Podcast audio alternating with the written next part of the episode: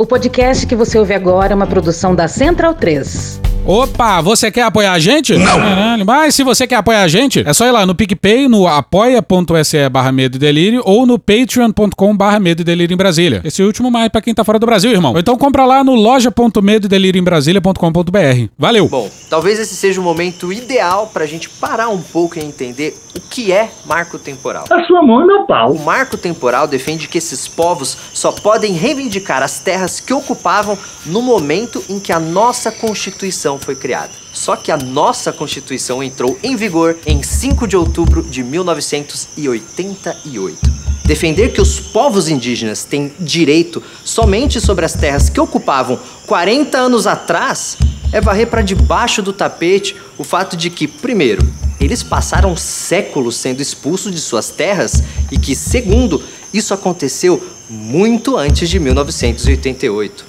E se você apaga a história dos povos indígenas, você apaga também os direitos desses povos. E eu ouvi então pedido de vista do eminente ministro André Mendonça, a quem eu agradeço, atendeu o meu pedido, o processo está de volta à pauta e a quem eu concedo a palavra para que profira o voto vista. Two hours later. Historicamente, no início do descobrimento, é evidente que todo o território nacional estava sob a posse indígena, por força do direito de conquista, direito de conquista, direito de conquista. Esse patrimônio todo passou às mãos da coroa portuguesa. Muito legal, muito bacana. A mentalidade do ministro André Mendonça remonta ao século XVI. É ainda pior do que se está dizendo. Os espanhóis foram, antes dos portugueses, eles sistematizaram o direito de conquista. Porque os espanhóis, o Colombo chega na- nas Américas em 1492, rapidamente se descobre a riqueza extraordinária do Império Azteca. Então os espanhóis são os primeiros a sistematizar o direito de conquista. A mentalidade dele é do século XVI, porque os espanhóis tinham um rito implementado já no início do século XVI, que era o rito de possessão. Consistia no seguinte, acreditem no que eu vou dizer. O espanhol colocava, fincava os pés numa terra qualquer das Américas, sacava um documento e lia o documento em espanhol. O documento dizia mais ou menos o seguinte: eu, o nome da pessoa, em nome dos reis católicos Isabel de Castilha e Fernando de Aragão, tomo posse desta terra para as coroas e para a melhor difusão do cristianismo. Se nenhuma voz se opuser neste momento que eu estou dizendo, legalmente as terras são da coroa espanhola. Eduardo, ele dizia, ele lia texto espanhol para indígenas, que ficavam parados diante daquela pessoa falando e não, faz- não faziam nada. Ao não fazerem nada, no direito internacional da época, a conquista era legítima. É uma coisa espantosa. Essa é a mentalidade de André Mendonça. Mas fica pior, Eduardo. Em 1550 aconteceu um, um encontro que é fundamental para toda a história ocidental posterior. Esse encontro de Valladolid de 1550. O que, que é o debate de Valladolid? Eles têm que debater, acredite no que eu vou dizer agora, eles têm que debater se o genocídio é legítimo. O Juan Ginés de Sepúlveda diz que sim, porque já que os costumes dos povos originários não são aceitáveis para os padrões europeus, tudo vale para exterminá-los, inclusive a guerra. O Bartolomé de las Casas evidentemente toma posição contrária e diz não. O argumento do Bar- Bartolomé de las Casas, eles são gente como nós. E o argumento do Sepúlveda, eles são não são gente com a mesma dignidade nossa, eles são inferiores. O que está em discussão, na verdade, Eduardo, para tocar o dedo na ferida, há muito brasileiro e há muita brasileira que não considera uma mulher trans, uma mulher negra periférica, que um indígena, eles não consideram que essas pessoas são gente como nós somos. É isso que está em jogo. O que está em jogo numa decisão como essa, num voto tão absurdo, absurdo logicamente. O André Mendonça começa citando Darcy Ribeiro, deu para todos nós uma esperança, mas conclui evocando um direito de conquista. Não existe direito de conquista. Direito de conquista. O direito de conquista foi uma expoliação, foi um fruto histórico de um genocídio que nós precisamos repudiar. Delírio em Brasília. Vocês percebem a loucura? Legal. Olá, bem-vindos ao Medo e Delírio em Brasília com as últimas notícias do que restou do Brasil. Bom dia, boa tarde, boa noite. Bom dia, porra. Por enquanto. Eu sou o Cristiano Botafogo. Cristiano, seu lixo. Seu lixo. Seu lixo. Seu lixo. Seu lixo. Seu lixo. Lixo. Lixo. Ei, Cristiano. Aquele verme maldito. E o Medo e Delírio em Brasília. Aquele podcast. Medo e delírio em Brasília. Medo e delírio, um beijo pra eles, né? Porra, seu medo e delírio em Brasília, pô. Eu não ouço Medo e Delírio. É escrito por Pedro Daltro. abraço, Dal. Pedro Dalton. E um beijo pro Pedro Daltro. Beijo da Pedro Daltro. Pedro Daltro. Pedro Daltro. Pedro Daltro. Pedro Daltro. Um beijo pro Pedro Daltro. Esse é o episódio dias 241 a 243. Ah, é? Foda-se. Bora passar pano? Não. Tá, mas bora tentar passar um pouquinho menos de raiva? Bora. Bora! Olha o passarinho cantando, que coisa bonita. Tamo de volta, senhoras e senhores. Olha o passarinho cantando. Mas antes, algumas erratas. São quatro, porra. Tem que demitir hoje! Dá pra pedir música no Fantástico e ainda sobra um pouco. Primeiro, não é bem uma errata, mas isso aqui, ó. A gente colocou a música do maravilhoso Hugo Ojuara. E a gente citou lá nos créditos, mas ficou escondido demais. Então vai mais um trechinho da versão de estúdio da música dele que tá maravilhosa. É que eu sou preto sorrio demais, tô estudando demais, comprando demais, viajando demais. Eu só quero paz, eu também jogo demais, danço demais, canto demais, sou bonito demais, tô me unindo demais, planejando demais. Vou fazer comer poeira os filhinhos de papai. Essa música maravilhosa do Hugo Ojuara que diz tudo. Se chama Preto Demais. Porra, procura ele por aí que o cara é foda. E no final tem até um pagodão baiano.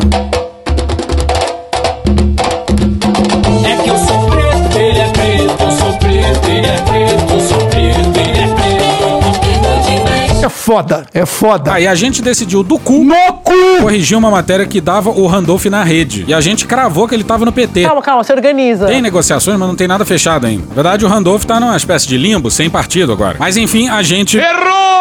A terceira errata é sobre a melhor pergunta feita pro Arthur Maia. Flashback. Como vai ser a postura da CPMI com o, a- a- o papel institucional do Exército Brasileiro, por exemplo, nos acampamentos? A gente tem os relatos na CPI do, da CLDF que as ordens para não desmobilizar o acampamento vinham do Comando Militar do Planalto. O senhor chegou a tratar com o comandante como é que o Exército vai interagir com a CPMI para esclarecer realmente como que a força foi utilizada do ponto de vista institucional, mais do que dos pontos de vista individuais, de uma pessoa ou outra? Maravilhoso! Uma salva de palmas pra ele. End of flashback. Pois é, mas a gente, de novo. Errou!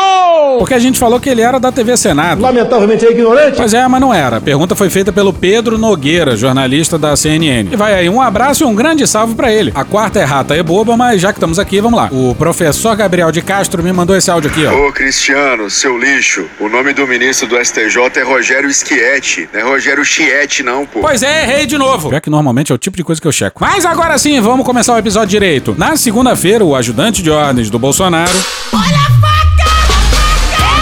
Passou 10 horas na PF. Alô, Polícia Federal! Olha o passarinho cantando, que coisa bonita. Ó, ó, ó. é, Olha o passarinho cantando, que coisa bonita. Ó, ó, ó. é, Canalhas mil vezes! Puxa daí, autor misterioso das nossas melhores vírgulas. Que delícia, cara! Medo e delírio. Pra quem não sabe, essa pessoa maravilhosa também é o autor de. É!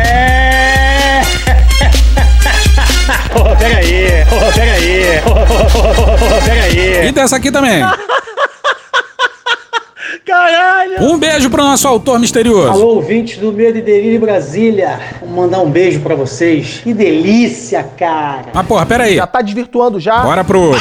O Cid recebeu quase uma centena de visitas. Haja suporte emocional. Não desista. Persevere. Nada de baixar a cabeça e entregar os seus colegas de farda. Não dê ouvidos à sua esposa ou ao seu pai que querem que você faça uma delação. Até porque se você delatar, você estará fudido. Vai acontecer umas coisas aí com você, a sua esposa não recebe pensão. Caralho! E haja também suporte religioso. O Senhor reserva os alcoaguetes para o dia de juízo, para serem castigados. O X9 irá para o tormento eterno, mas os justos para a vida eterna. Não cagueta não, hein, seu arrombado. Calma. Mas o conjunto da obra foi, por demais, simbólico. Falsificação de documentos públicos da sua família e da família Bolsonaro. E aí, no dia seguinte, dia 23 de dezembro, Mauro Cid manda entregar uma carteirinha com a vacinação da Covid. Com os piratas golpistas no zap. Participação central no roubo de joias da presidência da República. Presidente da República, desonesto, tinha que tomar uma prisão perpétua. Com direito ao pai general tirando foto do crime com o próprio reflexo. Senhores, selva! E no Brasil, roubar Rolex é a pior coisa que você pode fazer no mundo. E só aí o Cid cantou. E nem precisou de tortura, não, hein? Eu sou favorável à tortura, tu sabe disso. Caralho, Bolsonaro, teu ajudante de ordens. E tem que se fuder, acabou. Esse pessoal aí adora o Ustra, mas no primeiro tapinha que levasse já tava entregando até a mãe. Da mãe de quem, porra? Da mandioca! Calma. E aí as primeiras notícias começam a surgir. Bora pro Valdo Cruz no G1 no dia 29. Militares que acompanhavam as notícias sobre o depoimento do colega de farda na noite de segunda torciam para que ele tenha feito uma delação e falado tudo o que aconteceu no Palácio do Planalto. Oh, pega aí. pega aí. Foi bem, veja só. Repare bem. Os militares estavam torcendo pela delação do Cid. Porra, pra cima da gente! Aí não, boca de leite, pô! Bora pro Ricardo Noblar no Metrópolis no dia 31. Havia uma pedra no meio do caminho que obrigava ao silêncio o tenente-coronel Mauro Cid, ex-ajudante de ordens de Bolsonaro. Militar que honra a farda não delata companheiros. Ele disse isso mesmo? Por pior que tenha sido o mal produzido pelos companheiros, não os trai. Espírito de corpo é o que move o exército. Dedo duro vai pro inferno. Homem que é homem aguenta tudo. Impávido colosso. Eu sou imbrochável! Mano, porra, rapaz. É só impressão nossa, esse aí é o mesmo código da máfia. então não, nem fudendo os militares torcem por qualquer delação. Porque eles desprezam delatores. No dia em que os militares torcerem por delação, eles também vão torcer por uma reforma previdenciária que penalize a instituição de forma compensatória pela tortura e a ditadura. Pois é, não é nada disso aí. Isso aí é uma desesperada tentativa de redução de danos. Segundo esses militares, essa seria a única opção para começar a cicatrizar a ferida aberta. Já tá podre, já está expurgando. Durante o governo Jair Bolsonaro, que tanto desgastou as Forças Armadas. Tadinho. Tadinha que barra. Pois é, essa ferida aí tá aberta, cheia de pus e com mosca pousando em cima. Aí o exército acha o quê? Que basta entregar um ajudante de ordens que já estava completamente perdido, dadas as descobertas do seu telefone. Quebra esse sigilo telemático do meu ajudante de hoje, que é um crime que esse cara fez. Esse cara fez um crime! Pois é, quando que o Braga Neto, Esse Braga Neto. que tava lá no comando da pandemia, vai ser enquadrado? E quando é que o Pazuello vai se juntar ao Braga Neto? Fala, galera! Prender um ajudante de ordem não é porra nenhuma. Porra nenhuma, rapaz! E senhoras e senhores, precisamos dele. Senhoras e senhores, a partir desse exato momento eu tenho o prazer e a satisfação de informar a todos os presentes que vai começar a putaria! De acordo com a cúpula do Ministério da Defesa e do Comando do Exército, as Forças Armadas estão sangrando em praça pública. Chega de frescura, de mimimi! E vamos de novo pro que merece.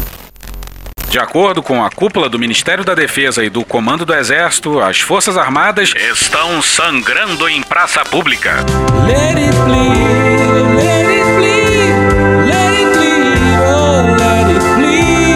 Puxa daí, bozão! Daí, lamento, quer que faça o quê? Ah, cara, quem fala de eu não tô governo, tá vendo? Vamos ficar chorando até quando? Vai enfrentar como homem, pô, não como moleque. O soldado que vai à guerra e tem medo de morrer é um covarde. Os militares tomaram o palácio de assalto. Muito obrigado, comandante Vilas Boas. O que nós já conversamos morrerá entre nós. O senhor é um dos responsáveis por estar aqui. Eles protagonizaram o pior e mais grotesco governo da história do Brasil. Transformaram o Brasil em párea internacional e a conta tá chegando. Se o nosso governo falhar, errar demais, porque todo mundo erra, mas se errar demais, essa conta irá para as Forças Armadas. Mas ao que parece, pelo menos até o momento, se depender do Lula e do Múcio, não vão pagar é conta nenhuma.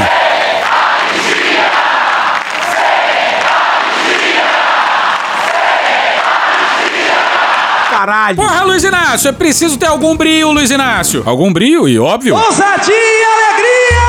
O Lula precisa daquela preparadora de elenco que fica dando tapa, que gritaria coisa do tipo: Foi o Vilas Boas que tuitou aquela porra, Luiz Inácio! Foi ele que manteve você preso, Luiz Inácio! Porra, Luiz Inácio! Eu quero mais ódio nesse olhar, Luiz Inácio! Dá um tapa na minha cara! Um integrante do Ministério da Defesa destaca que hoje todo mundo cobra punições de militares. Mas é preciso saber os nomes dos envolvidos e que o Supremo Tribunal Federal o julgue. Então anota os nomes aí que eu vou falar, ô filha da puta. Calma, vocês estão de cabeça quente. Abre aspas, com uma delação do Mauro Cid, acaba esse clima de desconfiança. Sentar na mesa! Fica claro quem participou e o STF vai tomar conta desse pessoal. Aí vamos virar a página. Fecha aspas, disse o integrante da cúpula das Forças Armadas. Pois é, fica claro quem participou. O atual comandante do Exército, por exemplo, ajudou o Vilas Boas a escrever aquela ameaça em forma de tweet. Quem confessou isso foi o próprio Vilas Boas num livro escrito por livre e espontânea vontade e revisado pelo general Etchegóin. Nem o Santos Cruz entendeu. O livro ele transformou isso aí num, num assunto institucional, já que ele fala que consultou todo mundo, que foi uma coisa feita é, de maneira na metodologia de trabalho ali, né? Então aí vira institucional. O Comando Militar do Planalto protegeu o acampamento e enfrentou a polícia. Tinha uma linha de choque do exército montada com blindados e, por interessante que parecesse, eles não estavam voltados para o acampamento. Eles estavam voltados para PM. O general vai ser punido? Quem deu a ordem ao comando militar do Planalto? Foi o alto comando? Alto comando, caralho! Filha da Calma, poxa! Pois é, a gente vai virar a página quando tiver pelo menos, sei lá, uns três generais presos. Aí a gente começa a pensar em virar a página. E é muito pouco. É pouco? Cabe muito mais. E o Cid, ao que parece, sabia de tudo. Uma delação, por exemplo, poderia ser muito ruim pro Braga Neto, que foi quem coordenou a resposta do governo federal na pandemia. O Cid, muito provavelmente, sabe de coisas que não pegariam bem pro Heleno também. O Cid também deve saber de coisas sobre o Vilas Boas que o Medo e Delírio adoraria ouvir. Cavamos, cavamos, cavamos, cavamos, cavamos, cavamos, cavamos, cavamos. Por que não vaza? Ordem do Supremo Tribunal Federal, mais especificamente do ministro Alexandre de Moraes. Um sujeito lombrosiano. Alexandre de Moraes sentou com a cúpula da Polícia Federal. 50 sentadas. Com os delegados que estão tratando do inquérito e disse se vazasse uma palavra, ele poderia inclusive mexer ali, trocar quem estava conduzindo a investigação. Jogou com mão pesada para garantir que ele tivesse as armas antes dos outros envolvidos. Caralho, o maluco é brabo. Ainda não se sabe nada do depoimento. Mas como o advogado do Cid aparentemente é incapaz de ficar quieto, dá pra saber de outras fontes que não a duas letras. Bora pra André Sadino, dia 30 no Globo. Mauro Cid, braço direito Punheta pra todo mundo. do ex-presidente Jair Bolsonaro do PL nos últimos quatro anos, deve apresentar à Polícia Federal detalhes sobre reuniões e conversas para efetivar um golpe de Estado que visava manter o ex-presidente no poder após a derrota nas eleições. Como o blog já revelou, Cid testemunhou reuniões que tratavam de golpe de Estado. Agora, a PF, ele deve detalhar quem são os militares e outros ex-ministros e funcionários do governo Bolsonaro que participaram das tratativas que se deram entre outras localidades, no Palácio da Alvorada em dezembro passado. Pois é, o Braga Neto, Missão cumprida. o Heleno Nojento. e o Ramos Eu me incomodei, presidente. certamente estavam lá. Nisso aí já tem três generais enquadrados. Aí mete também o Pazuello 4. E aí também mete o Etchegoyen aí pra deixar de soltar. Calma, por favor! Calma, é o cacete, pô. Cid está apresentando o que tem sobre vários temas. O foco da PF está no roteiro do golpe. É Melhor do que focar nas joias. Mas certamente o mais grave dos crimes dos generais do finado governo militar de Bolsonaro se deu na pandemia. Esse que devia ser o centro das atenções. Mas no Brasil nada faz sentido. Brasil bagunça. Braga Neto, de novo, coordenou a sabotagem federal na pandemia. Isso precisa ser enquadrado. Isso tem que ser punido, porra. Com general, com esses generais aí, não tem antipunitivismo não, porra. É o caralho. A Casa Civil do Braga Neto tem participação em muita treta aí. E, pô, nem depô na CPI da Covid ele foi. Aspas, militares do governo estão cientes das conversas de Cid com a PF e estão preocupados com o que ele pode relatar de envolvimento e reuniões com Heleno, Braga Neto e novos personagens do núcleo militar. Fecha aspas, disse ao blog uma fonte que acompanha as tratativas de Cid com o judiciário. Advogados Malucos. Hoje no Discovery Channel. E a gente não tem esperança nenhuma de que os generais realmente vão ser condenados, hein? Mas sonhar não custa nada, né, caralho? Os depoimentos de Cid, nas palavras dessa autoridade, são amplos, diversificados e ruins para Bolsonaro. Cala a boca, não perguntei nada. Para Bolsonaro e pro Exército. Vou esquecer disso jamais. E ao que parece, a PRF também tá cantando, hein? Eles sabem muito bem o que foi feito no segundo turno. É golpe. Agora, você já imaginou se todos os crimes eleitorais tivessem dado certo e Bolsonaro tivesse ganho a eleição? Vocês acham que alguém ia anular a vitória do Bolsonaro? Ei, fodendo! Vocês acham que o Exército ia deixar o TSE caçar o mandato do Bolsonaro reeleito? Não, cara. O Xandão ia ser preso antes da virada de 22 para 23. E você já imaginou qual seria a primeira indicação do Bolsonaro reeleito? É piada. Mais ou menos. Bora para André Sadino, dia 4, no G1. Segundo o relato de Cid nos bastidores colhidos pelo blog, aliados de Bolsonaro procuraram o presidente para tentar reverter o resultado das eleições com propostas de viradas de mesa. Um deles é um ex-ministro de Bolsonaro, relatou Cid a interlocutores. E a gente torce para que seja o ministro que propôs ao mundo a ideia de. Lockdown dos insetos? Aí no fim dessa sexta, o advogado do Cid resolveu falar de novo. Pô, toda hora isso, cara. Camila Bonfim no dia 1 no G1. Abre aspas, o Cid assumiu tudo, não colocou Bolsonaro em nada. Não tem nenhuma acusação de corrupção, envolvimento de Bolsonaro, envolvimento ou suspeita de Bolsonaro. A defesa não está colocando Cid contra Bolsonaro. Fecha aspas. Vocês são de sacanagem! Eu nunca serei preso! Puta que pariu! Horas antes, o Bolsonaro tinha pedido acesso ao depoimento do Cid. E aí o advogado disse isso aqui, ó. Abre aspas, e o que ele, o Cid, pegava em dinheiro e pagava as contas do Bolsonaro, do presidente, do ex-presidente, ele disse claramente. Eu perguntei para ele. Era da aposentadoria dele, de Bolsonaro, e daquilo que ele recebia como presidente. Esse era o dinheiro que o Cid movimentava. Isso é real, e tu pode botar no ar se quiser, fecha aspas. Nada a ver com a venda dos Rolex. E quando um advogado. Grandes merda ser advogado. Tem que dizer que o que ele tá dizendo é verdade. É foda. Aí os depoimentos estão sendo gravados. Vamos torcer loucamente para que esse áudio gigante seja tornado público. Certamente vai ter um material bizarro ali. E a linha de defesa do Bolsonaro é coisa do grande jurista compadre Washington. Bora para outra matéria da Sadia, agora no dia 31 no G1. Bolsonaro, por sua vez, voltou a dizer que, se algo ocorreu, ele não sabia de nada. Sabe de nada, inocente. E a gente só vai falar na semana que vem sobre o depoimento do Bolsonaro, da Micheque e companhia lá na Duas Letras. Ô, cara! Mas a gente adianta que eles ficaram calados. Cala a boca! E adiantamos também que, para isso, se valeram de uma certa doutora representante da PGR. Totalmente drogada.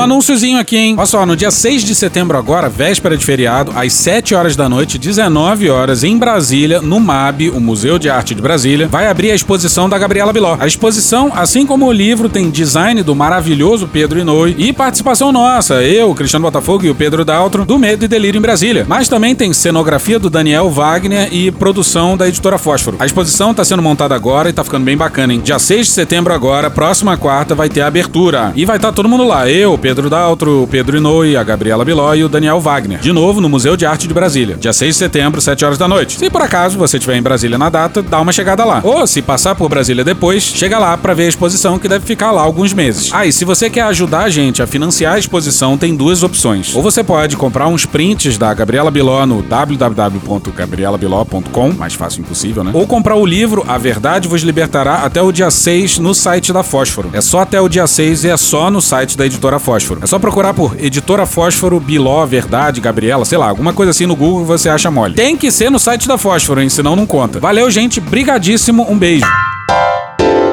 Maldita PEC. Puta que pariu, A Marquinho. gente vai ter que falar deles de novo.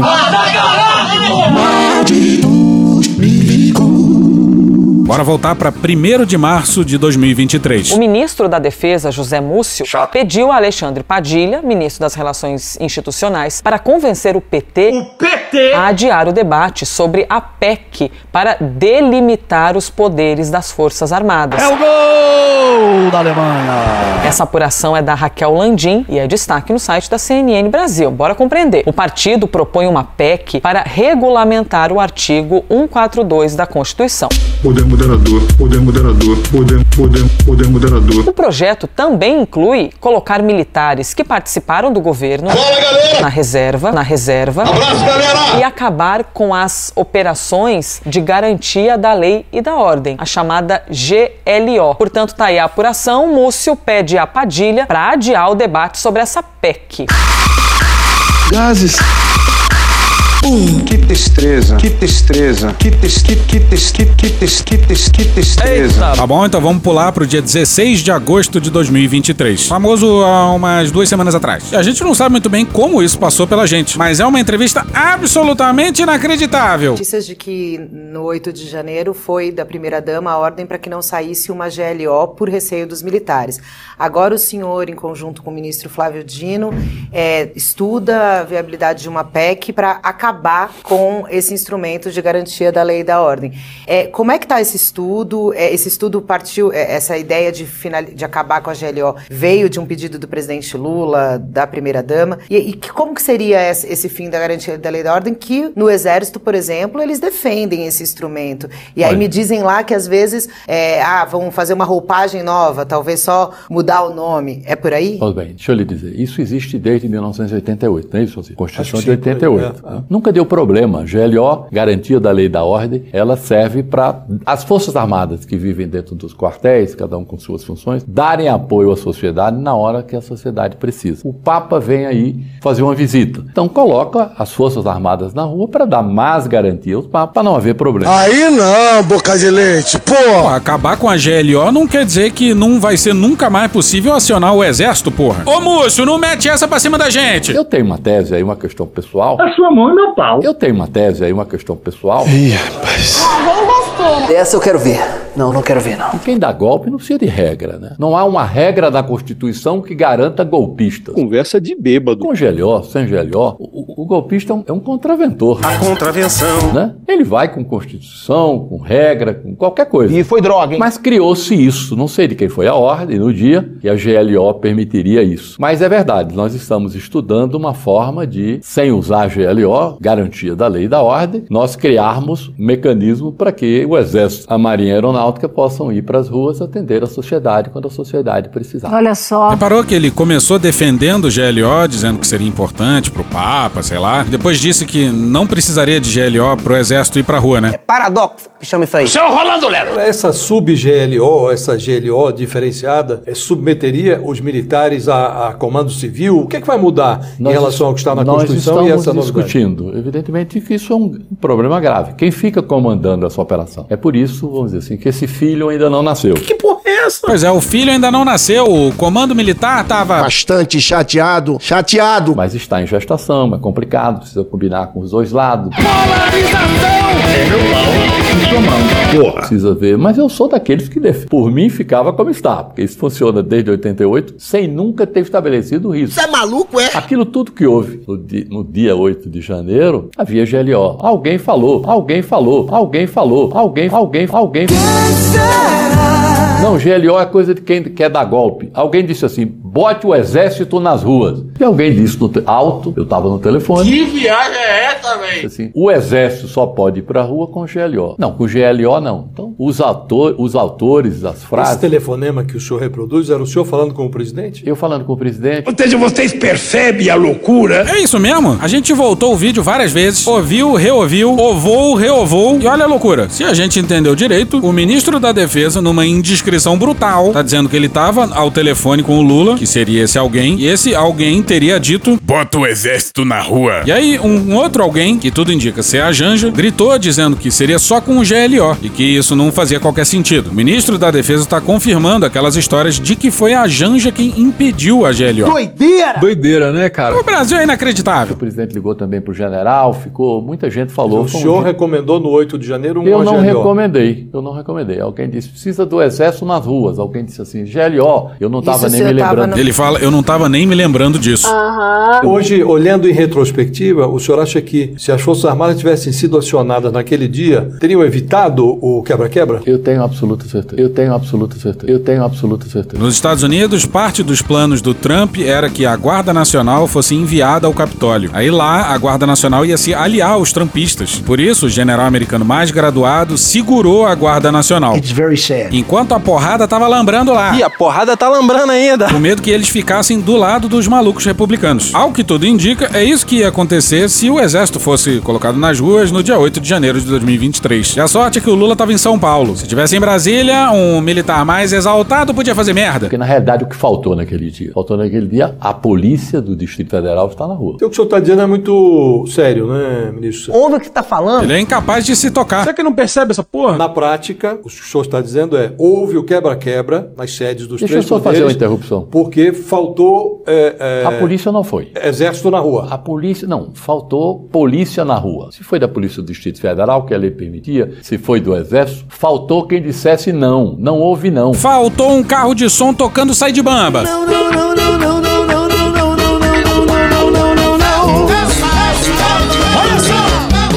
Aquilo foi uma operação e eu estava lá junto, assistindo, vendo, não tinha comando. Aquilo era um grupo de baderneiros financiados por um grupo de irresponsáveis, não havia liderança. Zé Moço, me permite, eu sou apaixonado por você, Zé Moço. Senhor ministro Zé Múcio Monteiro, grande figura, sempre por onde passou, angariando amigos, apoios, mais do que justos, nosso grande ministro da Defesa. Cada um escolhia para um dia, um ia para o Congresso, outro ia para o Supremo, outro ia é, para o Palácio. Não havia um comandante, não veio ninguém na frente.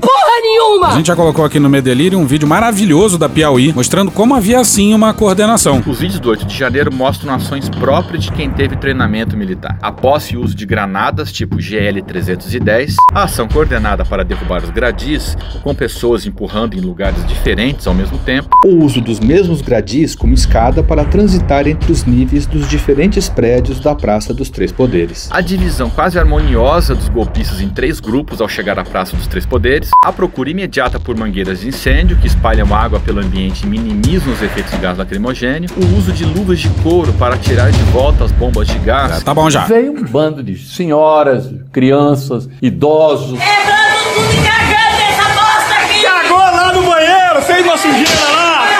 Saída da Fátima, Deus abençoe a senhora. De maneira que foi uma coisa assim absoluta. Aí você disse assim: as Forças Armadas queriam um golpe? Não. Só pode ser provocação, Cristiano. Tomar no cu. Presta bem atenção no que ele vai falar. Durante quatro anos, os generais alimentaram essa retórica golpista. No final do ano passado, incentivaram e protegeram o acampamento na frente dos O QGs. golpe se dá como? As Forças Armadas vão primeiro e o povo apoia. Aquele dia era muito fácil se as Forças Armadas quisessem um golpe. O povo foi. Era só apoiar aqueles baderneiros que não representavam a sociedade, né? Então, faltou naquele dia verdadeiramente uma repressão. Pois é, o exército alimentou essa insanidade sim. O povo foi às ruas e aí. Forças Armadas, filha da puta! Eles não deram golpe porque implodiram as condições externas e internas para um golpe. A gente fala isso toda hora, você já deve estar de saco cheio. Só Agora. Só para insistir Claro. nesse ponto, Carlos. Quer dizer, se houvesse a GLO, Não. se o exército estivesse na rua, não, teria havido Não, não. aquela, aquela se confusão. houvesse quem se impedisse aquilo, quem, se houvesse quem impedisse aquilo, ou o Exército, ou a Marinha, ou a Aeronáutica, ou a Polícia do Distrito Federal, não teria tido aquele volume. Pois é, o Múcio se esquiva de falar claramente que faltou o exército na rua. E na sua tentativa de driblar a pergunta, ele simplesmente mete a aeronáutica e marinha no meio. Agora, esse diagnóstico seu é interessante, ministro. Sarcasmo! Mas, eh, se nós formos raciocinar... Cruel!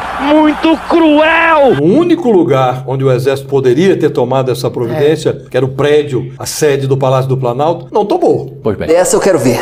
Não, não quero ver, não. É por conta disso que tem uma CPI instalada. Perguntou se está precisando de gente, não está precisando de gente. Eu acho que houve um erro de avaliação. Eu acho que ali, viu, Josias? Eu torço muito e peço a Deus que isso passe logo para que nós possamos viver e olhar para frente, porque os nossos retrovisores me dá a impressão que são maiores do que o para-brisa.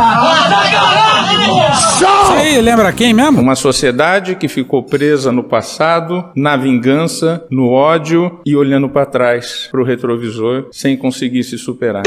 E a gente fica sempre achando que com quem conversa há uma suspeição. Aquilo ali foi falta de comunicação. O problema dele é erro de comunicação. Teu cu, isso aí, teu cu. se subestimou aquele movimento. É, o próprio Distrito Federal comunicou que todas as suas forças estariam nas ruas, de maneira que eu torço muito para que isso tudo seja esclarecido, para que a gente possa voltar a um trabalho normal. Aqui, ó, ó, tem, ó, você vê, ó. É, você não tá me mostrando pra sair? Ora, porra! Pois bem, desculpa, mas a gente se perdeu nessa entrevista. Desculpa. Desculpe. Desculpe. Cinco meses atrás, o Múcio pediu mais tempo. Os cinco meses se passaram e aí. Nessa quarta-feira aconteceu uma reunião é, entre o líder do governo no Senado, o senador Jacques Wagner, também o senador Otto Alencar, que é presidente da Comissão de Relações Exteriores e Defesa Nacional do Senado, e os ministros José Múcio Monteiro e Alexandre Padilha. Tudo para não dar certo. Múcio e Jacques Wagner juntos? Vai dar merda, vai dar merda. Vai dar merda, vai dar merda, vai, vai dar merda. O líder do governo no Senado confirmou que houve então um recuo, recuo, recuo na PEC para restringir a participação de militares na política. Se ficar nisso aí, Malafaia, o governo tá sendo o quê? Covarde frouxo, covarde frouxo. Precisava ter falado duas vezes, só falar uma vez já bastava. O texto visava integrantes das Forças Armadas que ocupam cargos políticos como ministros de Estado, mas isso foi retirado então durante as negociações. Fala, galera! Abraço, galera! O argumento é que a PEC foi bem recebida pelos militares Tá errado, tá errado. Tá errado. e senadores e o tema está pacificado. Tranquilidade. É o caralho. De acordo com o ministro da Defesa, José Múcio Monteiro, a retirada foi aceita em nome do diálogo. Pois é, impressionante, né? Os militares sangrando em praça pública e nós civis ainda incapazes de enquadrar eles, porra. Nos cabe la responsabilidad de fundar una paz basada no en el olvido, sino en la memoria, no en la violencia, sino en la justicia. Esta es nuestra oportunidad y quizá sea la última. Depois de quatro anos desse governo trágico, os militares ainda vetam medidas que desagradam a eles. Bastante chateado. Mas foi conversado que a exceção só vai acontecer desde que alguém possa ser convidado pelo presidente da República para integrar então o governo e não de uma iniciativa individual eh, de quem quer entrar para a política. Ou seja, se algum militar for convidado a participar de um governo, mesmo em cargo político, ele pode ir e voltar? E só não poderia se ele decidisse, por exemplo, se candidatar a algum cargo eletivo? É isso aí? E, entre outros pontos, o projeto prevê que para participar das eleições, esses militares sejam obrigados a se transferir para a reserva quando registrarem a candidatura. Ah, tadinha. Tadinha, que barra. A principal intenção é impedir que militares disputem cargos, cargos políticos e depois voltem para os comandos e assim garantir então a neutralidade das Forças Armadas. Pô, pega aí. pega aí. Gente, outro aviso rapidíssimo. Tem duas estampas novas no loja.medodelirioembrasilha.com.br. Tem essa aqui. Ou seja, vocês percebem a loucura? E essa aqui. Que tristeza. As duas da Ju. Aí voltaram também a da logo do Medo e Delírio e do Caça-Palavra do. Caralho, Marquinho, esse do São Carlos é o bol do bom. Esse é o bol do bom. É isso. loja.medodelirioembrasilha.com.br. Valeu! Pois é, a gente tava falando disso aqui, ó. A principal intenção é impedir que militares disputem cargos, cargos políticos e depois voltem para os comandos e assim garantir então a neutralidade das Forças Armadas. Pois é, sabe aquele papo de mandar pra reserva quem virar ministro? Que essa merda aí, pô. Sabe aquele papo de mudar o 142? Que essa merda aí, pô. Sabe como é que é, né? Tinha que ser pacificado com as três forças. E o Padilha, secretário de Relações Institucionais, deixou claro tudo que estava errado. debate que o governo vem fazendo sobre uma proposta de emenda constitucional que estabelece regras sobre aqueles militares das Forças Armadas que disputem processo eleitoral, sejam candidatos, candidaturas às eleições. Debate que o governo federal vinha fazendo em conjunto pelo Ministério da Defesa, junto com os comandantes das três forças. Porra, tá errado. Não tinha que conversar é nada com os comandantes, porra. As Forças Armadas são burocracia do Estado. Burocracia do Estado obedece, não manda. Burocracia do Estado não dá palpite. Os civis tinham que se reunir, decidir o que tiver que ser decidido e só comunicar aos comandantes. É assim que funciona numa república minimamente funcional. E bora passar pro Jacques Wagner, o sujeito que convenceu a Dilma a entregar o exército pro Vilas Boas. Olha a merda! Agradecer aqui a vinda desse grupo de senadores. Evidentemente a gente está aqui, porque seria, não seria razoável adentrar com uma PEC dessa sem consultar o ministro da Defesa e saber se como é que isso seria recebido internamente pelas forças. O normal seria mandar um grande foda-se pra como seria recebido pelas forças. Isso, óbvio, dentro do razoável. Mas o que é obviamente razoável não tem que ser perguntado, porra. Tem que mudar o currículo militar, por exemplo. As Forças Armadas receberiam muito mal a mudança no currículo militar? Receberiam. Foda-se. Infelizmente, o ministro nos transmite que há uma pacificação no comando e nas três forças. Paz. Gases. Tranquilidade. Gases. Paz. Gases. Tranquilidade. Gases. Se tá pacificado é porque os generais estão felizes. E se os generais estão felizes. Todo mundo se fudeu! do próprio Ministério em relação a esse tema que eles acham positivo para a convivência dentro das forças, que exige basicamente como doutrina a hierarquia e a disciplina. Não, esse texto é maravilhoso. Quem foi que escreveu? E a desculpa do Jacques Wagner pra impedir de mandar pra reserva militares da ativa que virarem ministros é. Uma bosta. Não sabe uma merda. No caso dos ministros, não é a mesma coisa, porque alguém para ser ministro precisa de um convite da presidência da República. Ah, bom. Então tudo bem. Não significa absolutamente nada. Pois é, o presidente da República pode chamar um militar da ativa pra ser ministro numa posição política. E é isso que importa, caralho. Não importa se é eletiva ou não. Não é um ato voluntário de cada um. É, o presidente obriga, coloca uma arma na cabeça e o militar é obrigado a virar ministro. E um militar da ativa é a única opção. Meu pau em sua mão. Eu insisto, a questão ministerial A sua mão e meu pau. também é um cargo político, concordo. Não, não parece. Só que é um cargo político de convite. Mesma coisa. Mudou foi nada. Por essa proposta aí, pacificada pelos comandantes, Bolsonaro poderia, com tranquilidade, convidar um general da ativa para ministro da Saúde. 50 sentadas. Outro para ser porta-voz do governo. Próxima pergunta, por favor. O Jacques Wagner fala, fala e diz que eles desistiram de impedir militares da ativa como ministros para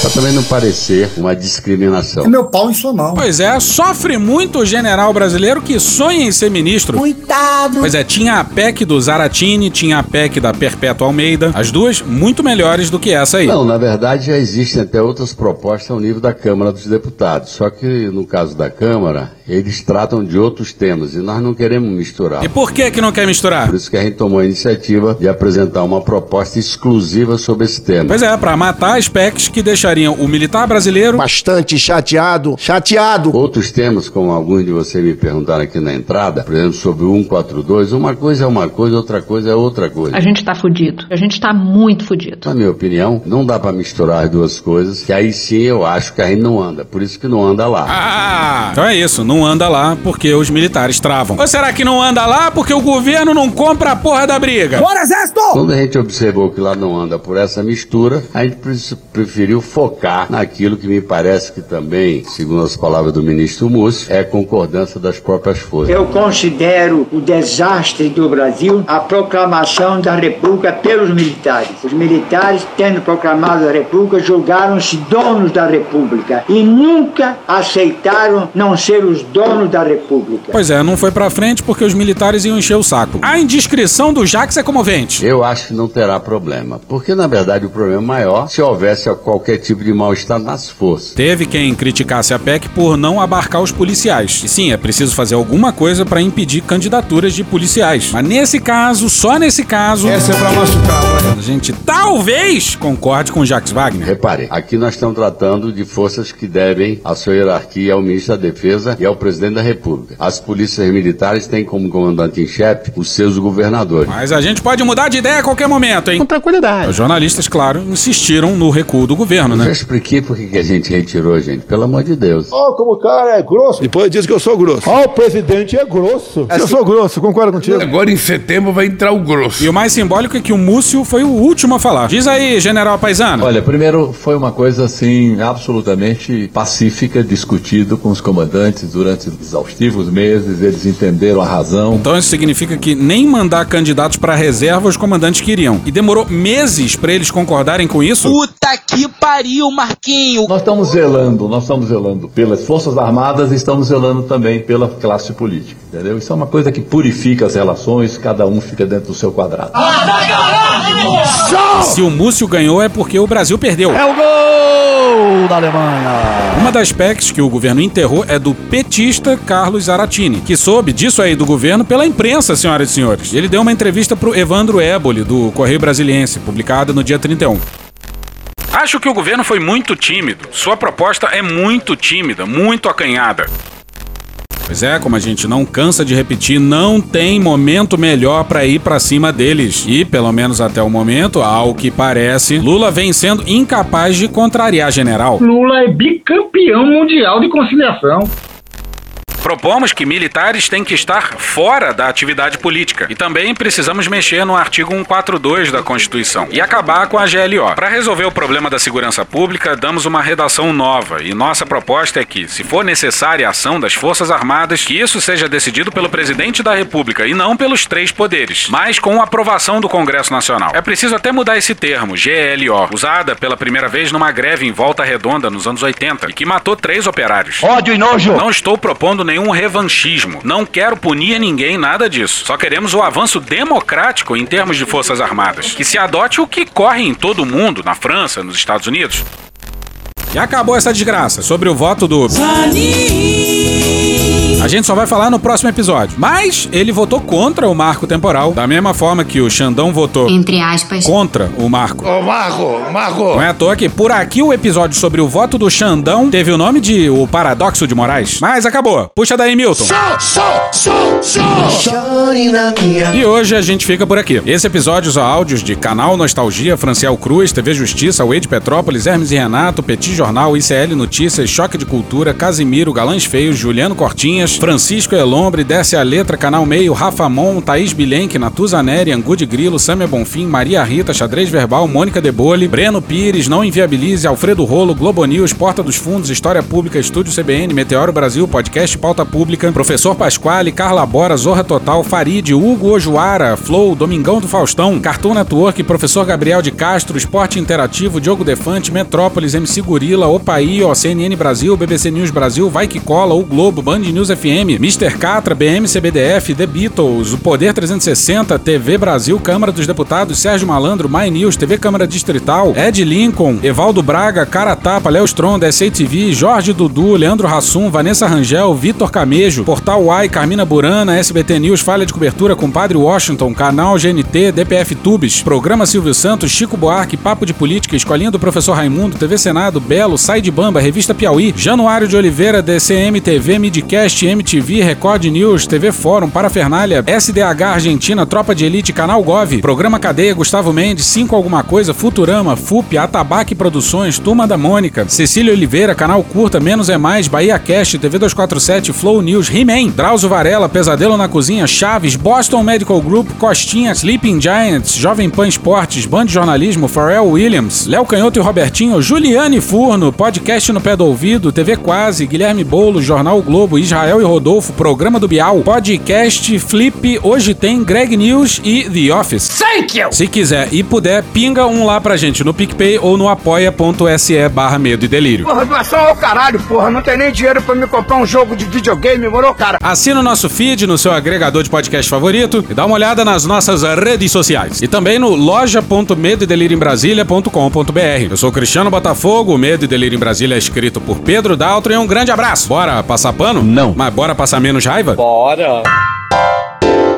Me permite uma parte? Não lhe dou a parte. E eu não dou a parte pra esse sujeito aí, não. Sejam muito bem-vindos, meus compatriotas e sobreviventes. Que porra é essa, Batata? Eu quero saber quem aí do outro lado da tela tá sufocado e quer respirar, nem que seja só um pouco, fora da bolha. Eu sou o André Marinho.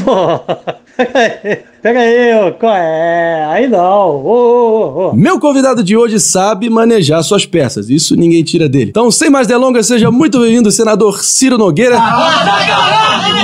O primeiro discurso dele pós-derrota foi você que, inclusive, deu, fez o abre-alas ali. Exatamente, porque o eu Brasil fiz inteiro te porque o Bra- assistindo. O, Brasil estava paralisado por conta da, da greve dos caminhoneiros. isso, Nós temos, eu que chefiei a Casa Civil, nós temos o, o- talvez no mundo o- a logística mais frágil. Eu fiquei impressionado. Você não pode parar dois dias nesse país que falta água, falta eh, combustível. O caos vem aí. É o caos. A quem interessa o caos no Brasil? Aquele dia eu fui pra casa dele pra convencer ele a desmobilizar os caminhoneiros, é, porque Congonhas ia parar, Guarulhos ia parar. E ele faz um vídeo, né? Daí eu falei lá com ele, presidente, nós temos, o senhor, o senhor não pode paralisar o país. O senhor disse, não, mas eu não estou fazendo nada. Não, presidente, eu sei, mas se o senhor não iniciar a transição, esses caminhoneiros, as pessoas só seguem o senhor. O senhor tem que dizer que vai começar a transição para essas pessoas saírem é, das ruas.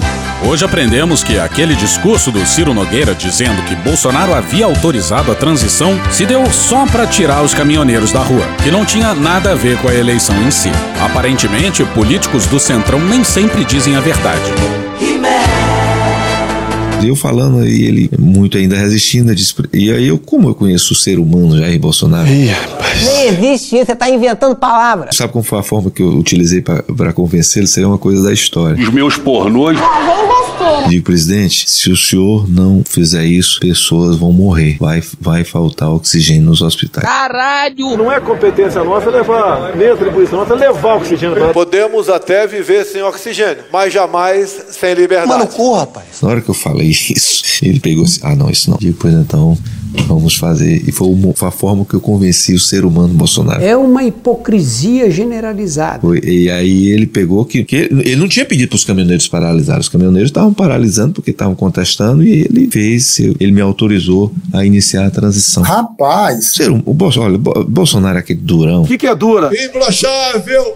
Imbrochável! Cala a boca! Quantas vezes, me, me desculpe, presidente, falar isso. Cala a boca, não perguntei nada. Mas é, para as pessoas lhe conhecerem mais, quantas vezes eu ele chorando ali no gabinete.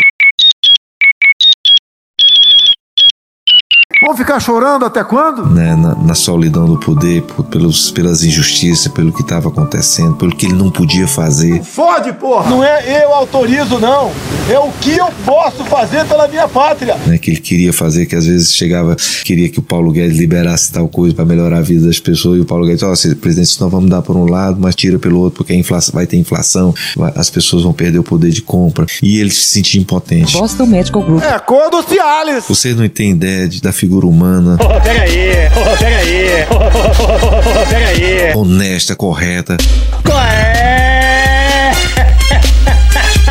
Do que é Jair Messias Bolsonaro. Senador, É, é, você tocou nessa questão aí das joias e tal. Isso não cola na, na imagem do presidente. Será? Um homem. Me chama de corrupto, porra. Corrupto. Deixa eu só lhe dizer. Um homem que é capaz, em, em poucos dias, milhares de brasileiros doarem pra ele milhões de reais aí, vai precisar disso, gente. Olha quanto é que ele arrecadou aí uma semana com pessoa doando de 5, 2, 3, 4, 5. Vai precisar disso. Não cola. Canalhas! Olha, eu fiz operação militar pra vender as joias roubadas. Mas não sabia que era só pedir o Pix pra esses otários, porra. Era só dar o número do CPF pronto. 17 milhões na minha conta. É muito mais que aquela porra daquelas joias. Puta que pariu, hein?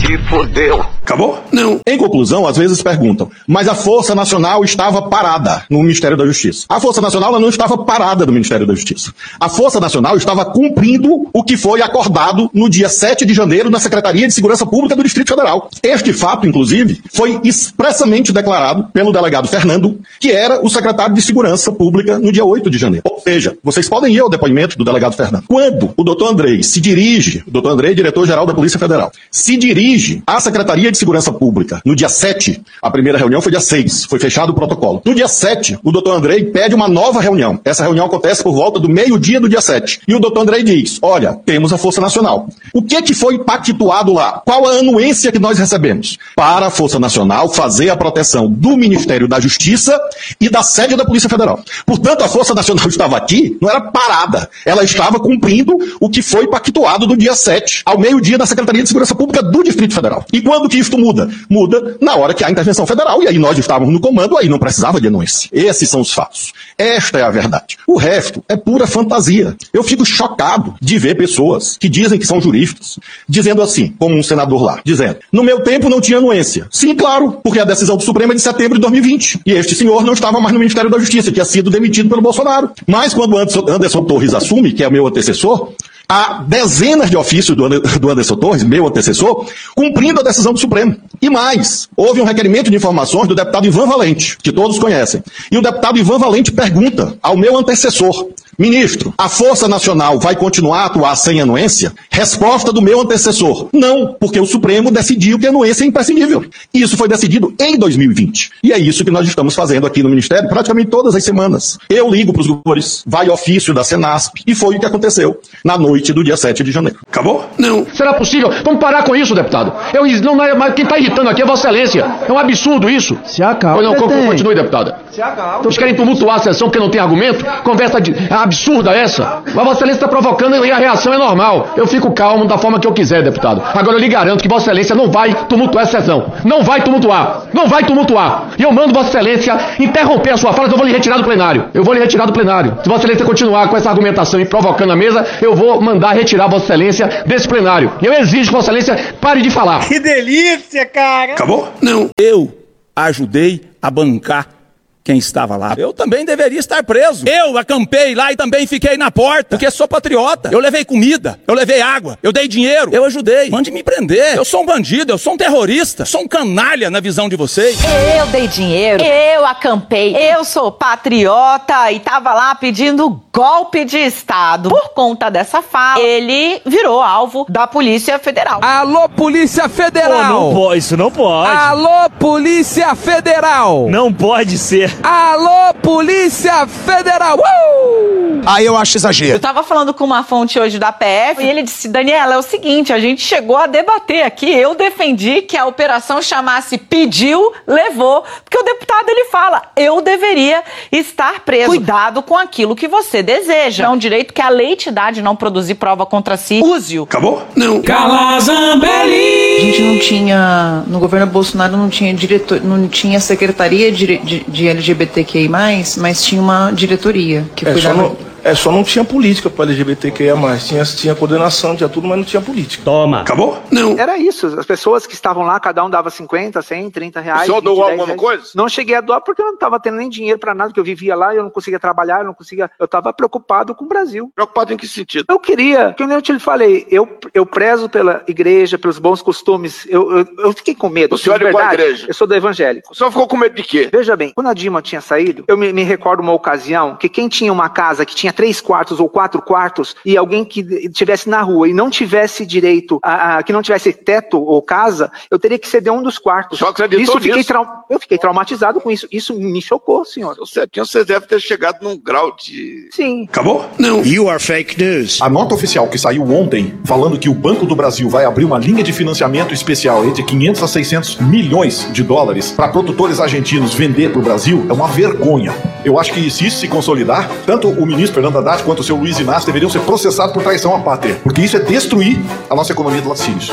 E digo mais, os produtores de leite terão que entender que quase 100 milhões de dólares serão para a importação de produtos lácteos. Vai vir um massacre da Argentina, porque a situação é muito grave. Quem leu a nota conjunta certamente vai perder o sono. O Banco do Brasil, senhores, vai abrir linha de financiamento especial para a Argentina. Não é verdade, não é verdade. Diz aí, Juliane Bom, Furno. em primeiro lugar, isso não é uma anomalia. Todos os países desenvolvidos do mundo eh, tiveram bancos eh, de investimento que tinham linhas de financiamento à exportação. Inclusive, alguns braços inteiros de banco de desenvolvimento, né? Os Exim. Qual é a lógica? A lógica é que, por exemplo, 2% do PIB global eh, está no Brasil. Então, o Brasil ele tem 98% de mercado para disputar e, e ampliar a sua participação econômica. E como que ele faz isso? Exportando, né? É muito importante que um país exporte. Os países periféricos, eles em geral exportam matérias-primas, né? Que tem um baixo valor agregado, estão muito eh, vulneráveis ao ciclo econômico internacional. O melhor seria se esses países exportassem, inclusive, manufaturas. Para isso, se precisa de apoio do Estado. O que que eh, essas linhas de financiamento estrangeiras fazem? Elas financiam um país para que esse país use esse recurso para adquirir produtos e serviços do país que emprestou. Então, por exemplo, o que, que o BNDES fez com a Venezuela? Inclusive, ele é muito superavitário é, nessa, nessa conta, né? Embora a Venezuela não tenha conseguido pagar os últimos três anos, está inclusive agora refinanciando a dívida em função da queda do preço do petróleo. O Brasil empresta para o governo venezuelano é, e 100% desse empréstimo precisa ser contratado de empresas brasileiras. Então, as empresas brasileiras vão lá construir o porto ou o metrô de Caracas. Quando eles fazem isso, a gente está exportando, na verdade, serviços, uma coisa que rompe com a divisão internacional do trabalho. Inclusive, a gente está exportando engenharia, né, serviços de engenharia, bens de capital, toda essa expertise. Isso é muito importante para nossa balança comercial. A gente ganha mercado. Qual que é esse projeto? É, em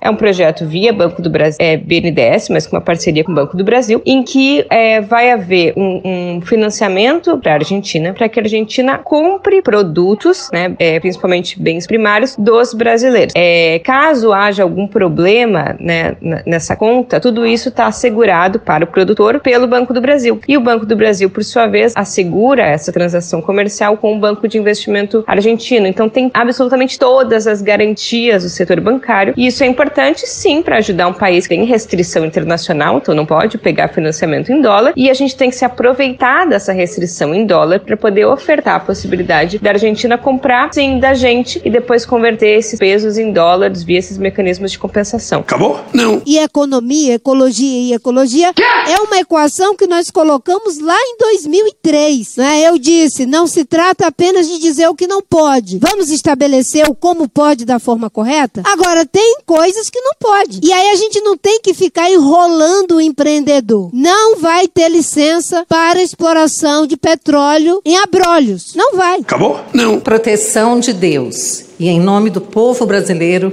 iniciamos os nossos trabalhos. Sessão solene em homenagem ao professor Olavo de- Luiz Pimentel de Carvalho, em memória.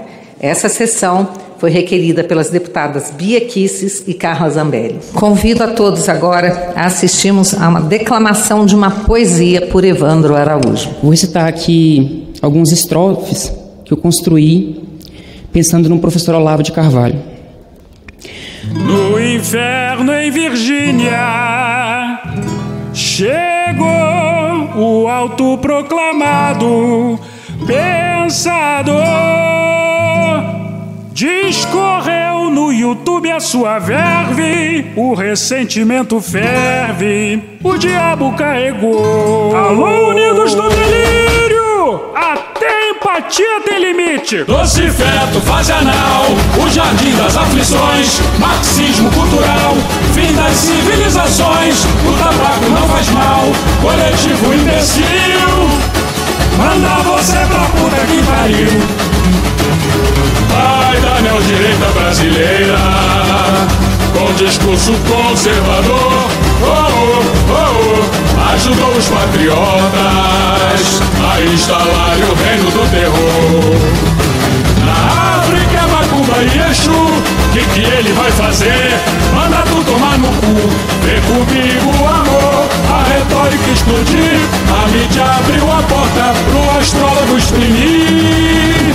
Uma filosofia retorcida, pervertida, mata egípcia, faz o cu querer cair.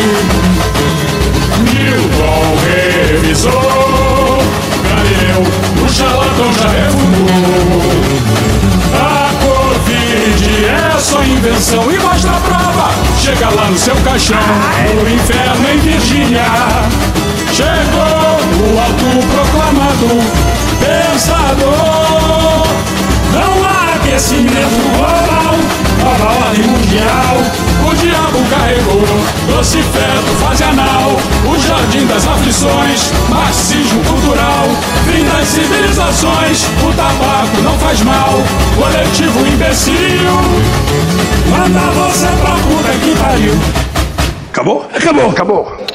Beijinho, sigamos com muito amor e poesia. Ouve a voz do seu períneo. Essa porra é maconha? A boca é um ânus da face. Varanda do pum. Lexotan não se toma na veia. Quando você é jovem, qualquer pessoa que tem um baseado vira seu amigo. O Bolsonaro sendo atropelado. Tô de acordo. Isso aqui é maconha? Fazer as pessoas passarem fome. É isso. Cenoura, cenoura. Mais ou menos isso. Que porra é essa aqui? É maconha essa porra? Quem fuma 200 baseados? Muita gente. Muita, mas muita gente. Muita gente. Muita gente. Muita gente. Muita gente. Muita gente. Muita gente. Conversa de bêbado. Algum delírio. Não é proibido no Brasil transar. Nem todo mundo reage bem a um eletrochoque, né? Antigamente as pessoas ainda coçavam a virilha, hoje nem isso coça mais. Pegue sua Toyota, empurre dentro do seu cu. Um opalão, um chevette, um gol bolinha. Nem todos os brinquedos têm a responsabilidade anatômica de um lango-lango. Vai deixar eles mijarem em cima de você? Lixo. Arrombado. Vai entrar o grosso. Ai, que dor no meu pau. Eu sou um especialista em pau. É a piroca. Ela é bastante extensa. Cadê os machos? Eles têm um pênis. Há controvérsias. Contém ovos. Não esqueça de lavar os testículos, a virilha e o ânus. Os galináceos têm pênis. Tem graça esse final? Não, né? Desculpa. Desculpe. Desculpe. Desculpe. Desculpa. Desculpe.